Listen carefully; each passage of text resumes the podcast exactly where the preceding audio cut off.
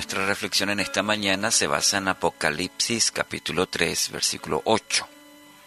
Dice la palabra, yo conozco tus obras. He aquí, he puesto delante de ti una puerta abierta, la cual nadie puede cerrar, porque aunque tienes poca fuerza, has guardado mi palabra y no has negado mi nombre. Ese escenario o esa imagen cuando una puerta se nos cierra. Eh, este ejemplo, esta ilustración que usa en este caso el apóstol Juan.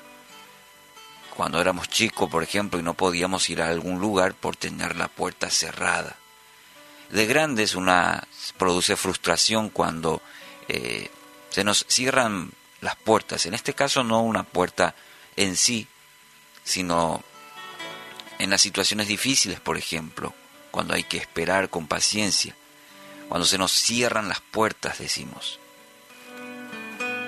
Es, es fácil de escuchar a las personas decir, eh, no se me abre ninguna puerta, o lo expresamos, o quizás decimos, esta puerta se me cerró.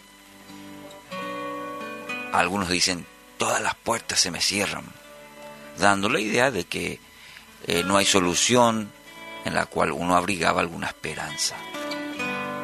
Esto mayormente deja una desesperanza importante, ¿verdad?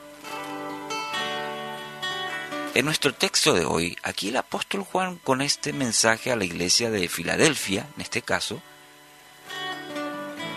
en palabras alentadoras que también son para nosotros en este tiempo.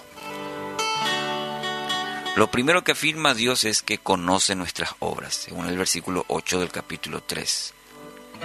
No hay mejor estímulo el hecho de saber que Dios conoce nuestras vidas. Conoce todo el esfuerzo, la frustración, el temor, la angustia que atravesamos. Él conoce toda nuestra vida. En segundo lugar, Él promete dirigirnos a una puerta abierta, dice. Cuando aprendemos a caminar en su voluntad, Él abrirá puertas donde nadie más lo puede hacer. Mateo 7, 7 al 8 dice, Pedid y se os dará, buscad y hallaréis, llamad y se os abrirá. Porque todo el que pide recibe y el que busca halla, y al que llama se le abrirá. Y aquí viene el aspecto fundamental de este principio, que dice, aunque tienes poca fuerza, has guardado mi palabra y no has negado mi nombre.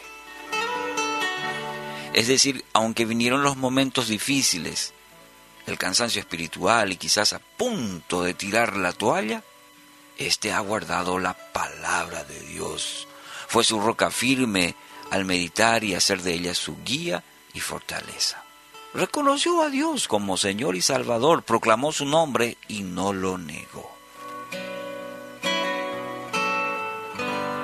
Amigos, cuando le rendimos totalmente a Dios nuestras vidas, aprendemos a conocerle a través de su palabra.